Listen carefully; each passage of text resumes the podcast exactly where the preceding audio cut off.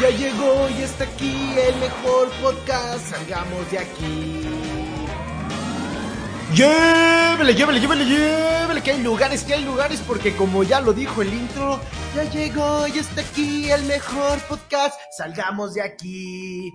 Muchachos, bienvenidos al episodio número 82 de este tu podcast favorito de autoconocimiento. Salgamos de aquí. El día de hoy la verdad es que, como lo viste en mis historias de Instagram, hice unos papelitos, tenía cuatro ideas para el episodio del día de hoy y lo dejé a la suerte, lo dejé al azar y a la fortuna del universo para ver qué tema nos iba a regalar para el día de hoy.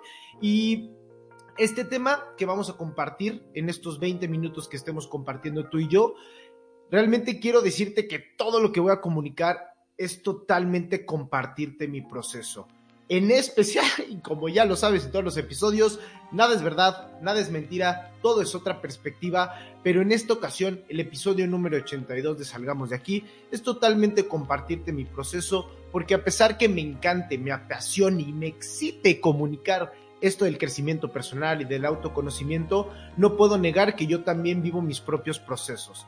Eh, hay ciertas cosas que todavía me falta crecer, me falta evolucionar y de eso te quiero platicar el día de hoy porque nadie, nadie en este mundo está, está libre de vivir ciertos procesos que creo desde mi perspectiva venimos a experimentar como seres humanos con esta finalidad de trascender, de evolucionar. Tú le pondrás la palabra que más te guste. Pero ahora sí, comencemos muchachos con este intro de bienvenida ¿Y por qué yo me la vivía pensando? Porque como puedes ver el título del día de hoy es Vivir pensando es estar dormido.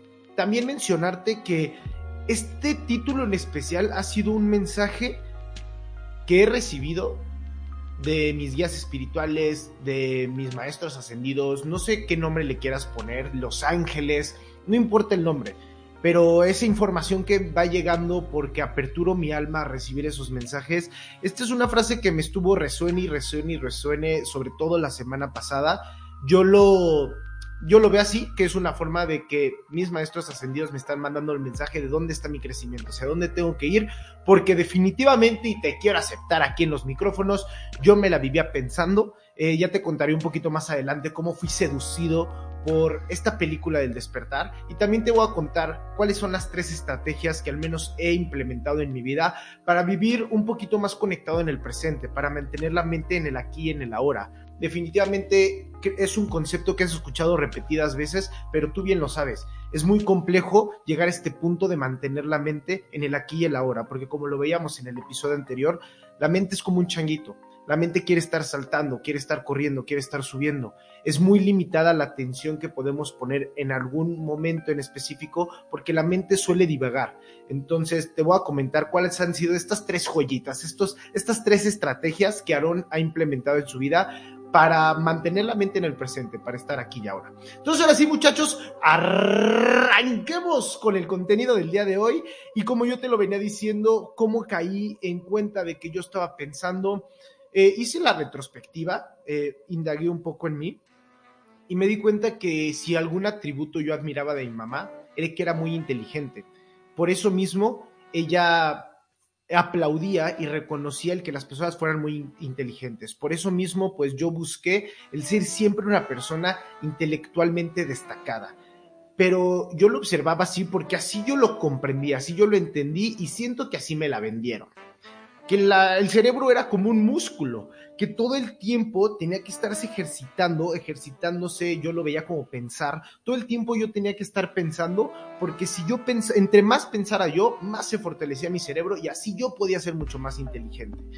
Pero la verdad, y es parte fundamental de este episodio, la verdad es que me di cuenta que esto no es cierto. El estar pensando tanto me sobresaturaba, calentaba mi cerebro de una forma de abrumamiento de los pensamientos, de mi cerebro estaba abrumado de todo lo que pensaba y yo lo veía así, si el cerebro es como una máquina, como un coche, el estar prendido todo el día, el estar yendo de arriba para abajo, claro que desgasta el coche, claro que lo cansa, claro que lo calienta y esto lo único que puede llevar es a una catástrofe de que salga humo del coche y se quede parado. Y pues bueno, más o menos lo mismo pasó con mi cerebro, entonces ¿Qué, ¿Cómo yo me pude detectar? En, ¿En, qué patrones de pensamiento me encontraba para yo seguir este constante flujo de pensamiento que no terminaba? Era, era infinito, era infinito. Aarón se encontraba en estos momentos de si yo estaba aburrido, si no tenía nada que pensar, corría a Facebook, corría a Instagram, cualquier red social que provocara un estímulo y que este mismo estímulo me diera algo que pensar. Porque yo, Aarón, no me daba el permiso de estar con mi mente relajada, sin pensar en nada. Yo tenía que estar en este constante sobreanálisis. Porque como yo te le decía, yo vivía bajo la creencia de que el cerebro era como un músculo, que yo tenía que todo el tiempo estar pensando. Entonces, en momentos de no pensar nada, que mi mente encontraba este momento pacífico y pleno, de realmente estar descansando, de no tener ningún proceso de pensamiento, ah, no, pues Aarón por voluntad, iba y le rascaba algún pensamiento de, ay, eso, pues ya lo sobreanalicé como tres días, pero bueno, no tengo nada que pensar. Y yo iba y buscaba algún estímulo mental que me diera y que fomentara y que nutriera este maquineo constante de la mente. Entonces, yo me encontraba mucho en este sobreanálisis en mis momentos de aburrimiento. ¿Qué otra cosa pude detectar? Mucho de mi diálogo interno estaba prácticamente, prácticamente, esencialmente el 80% de mi proceso de pensamiento estaba en planear cosas o irme anticipando. Sobre todo el irme anticipando. Eh, yo buscaba cuáles eran los escenarios posibles, qué, qué podía llegar a pasar, para yo poder anticipar estos errores y así que todo saliera de manera perfecta, mucho control de mi parte. Y entonces esta constante planeación, este estarme anticipando a lo que yo sabía que yo iba a hacer, mantenía mi mente en el futuro. Mi diálogo interno constantemente estaba repleto de situaciones futuras, que claro, todavía no tenía ni yo la certeza de que iban a pasar como la estaba pensando, y había mucha intriga alrededor de lo que yo iba a vivir en el futuro, pero mi mente con esta sed insaciable de control buscaba estar planeando lo que Aaron iba a hacer o anticipándose a los eventos que ya sabía, pero pues bueno, yo tenía que ahí estar buscando para que ningún eh, evento me tomaba desapercibido. Yo tenía que tener todo bajo control, todo mentalmente ya organizado, aunque siendo sinceros, y fue una de las cosas que me hizo topar con pared, y tú y yo lo sabemos muy bien, la mayoría de las cosas que planeamos y pensamos no suceden, no suceden. Y hay un desgaste de energía en el estar rumiando mentalmente esta planeación y anticipándose a lo que va a suceder. Al menos es lo que Aaron detectó en Aaron. Eh, por último, me pude dar cuenta que mi mente, si no estaba en estos momentos de sobreanálisis por el aburrimiento o no estaba planeando o anticipándose, definitivamente se encontraba en recordando conversaciones, recordando momentos. Comúnmente, Aaron encontró que esto, este recordar iba hacia momentos que Aaron había fallado con, yo, yo lo veo así, con esta naturaleza de no volver a cometer el error, mi mente involuntariamente me arrojaba momentos o conversaciones donde Aaron había fallado, donde Aaron se sentía culpable. Yo lo veo así, y repito, con la naturaleza de que creo que la mente me está enseñando esas imágenes con el fin de aprender, pero Aaron inconscientemente en vez de aprender lo que hacía era que se seguía eh, flagelando, seguía diciendo, ay Aaron, ya viste, te equivocaste en eso, y ay, qué mal lo hiciste. Sobre todo lo veo mucho en el tochito, algo muy burdo, donde me completaban un pase y yo repetía constantemente en mi mente, ay, Aaron, es que debiste correr más, ay, Aaron, es que debiste hacer esto. Entonces, eh, quiero que veamos el escenario completo, ¿no? Eh, este creencia de que el cerebro es como un músculo y por eso mismo tengo que estar yo pensando todo el día y pensaba todo el día en un sobreanálisis de las cosas que no tenían respuesta, pero yo quería seguirle dando vueltas o planeándome o anticipándome a lo que iba a suceder en el futuro y por último recordando y sobre todo achacándome, siguiéndome martirizando por lo que yo había hecho mal en el pasado. Entonces, como seguro ya lo sabes, mi mente se encontraba pues en el pasado o en el futuro o sobrepensando el presente. Entonces, una vez más, por eso el título de este podcast, Vivir pensando es estar dormido. Y posiblemente tú me dirás, no, Aaron, es que esos pensamientos, esos trips están muy superficiales. Yo ya estoy en este despertar de conciencia, mi mente funciona de una manera diferente. Yo también creía lo mismo de mí. Y es aquí cuando te traigo el caí en la seducción de la película del despertar. Porque eso es cierto. Fui avanzando, fui evolucionando y con el tiempo esos achaques, esos castigos, esas críticas y esos juicios que yo me hacía a mí mismo se transformaron. Y Aarón ya tenía la capacidad de interpretar la realidad de una manera favorable, que lo hacía sentir bien. El conflicto fue que yo me encontré que yo ya me la vivía en esta interpretación favorable pasaba algo y luego luego corría a mi mente a buscar una forma lógica pero favorable para mí para interpretar la realidad. Y eso mismo me desconectaba de lo que realmente estaba presenciando. Eso mismo generaba una desconexión de mis sentimientos reales por vivir por mis sentimientos generados desde la lógica, racionalizando lo que estaba sintiendo. Entonces fue ahí cuando yo me encontré que a pesar de que me jactaba de este despertar espiritual y de conciencia, yo mismo me encontraba en mis mismos pensamientos. Era otra tonalidad de pensamientos, pero definitivamente seguía preso de la misma esclava. Eh, otra cosa que pude encontrar en este seducción al despertar es, yo creo mucho en la programación neurolingüística, en estar cambiando mis palabras para generar una realidad totalmente diferente, externa e interna.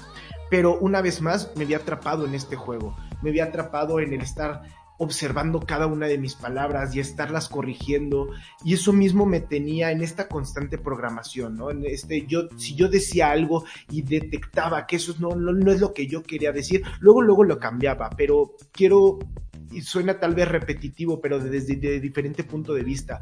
Pero lo que quiero que quede claro es que a pesar de que yo estaba en este proceso de despertar de conciencia, los pensamientos cambian la tonalidad, pero seguimos eh, sumergidos en estos mismos pensamientos, alejándonos de la realidad, de lo que está pasando, de lo que es, por yo seguir en mi mente. Y por último, esto que de verdad me pasaba bastante, creo que por eso lo dejé al último punto, es el estar esperando lo mejor. Eh, te voy a ser totalmente sincero. Pues uno, yo creo que el ego, el ego siempre quiere más, siempre quiere crecer, quiere seguir avanzando, quiere poseer más, siempre quiere más. Y Aarón entró en un punto de tanto deseo lo mejor, recibir una riqueza material, recibir y ver el reconocimiento profesional. Yo deseaba tanto eso más que me, sin darme cuenta, me apegué y me aferré a esos pensamientos de deseo. Y esto generaba una incapacidad en mí para realmente reconocer la verdadera riqueza, la verdadera riqueza que yo estaba percibiendo en el momento presente. Pero por yo siempre estar deseando algo mejor en el futuro, que cambiara todo lo que no me hacía feliz, en vez de ser feliz con lo que me estaba pasando. Me encontré en este envolvimiento de pensamientos donde yo vivía un mundo utópico en mi mente o deseando que pasara y eso mismo me alejaba de que la vida misma me estaba entregando el mejor momento ahora. Pero yo prefería vivir en mi utopía mental o hasta en la misma realidad generada según yo por mi energía. Lo que quiero dejar claro en este punto es, yo estaba rechazando la realidad en el momento que pasara algo que, era real, que era tangible en mi realidad, yo prefería evadirlo y preferí, no importa, esto solo es un enseñando, esto es parte del proceso, pero va a venir algo mejor. Pero esa misma energía de va a venir algo mejor, una vez más, me hacía rechazar lo que el universo, lo que Dios, lo que la misma naturaleza me presentaba en el presente para mi perfecta evolución. Y en eso cuando estaba en este proceso que te estoy contando, llegó esta frase.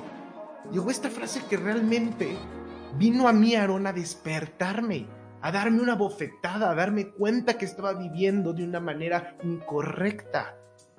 Muy duro reconocer que uno se venía equivocando a pesar de que yo salgo a comunicar esto y no, sí, Aarón se jacta del de la conciencia y el espiritual.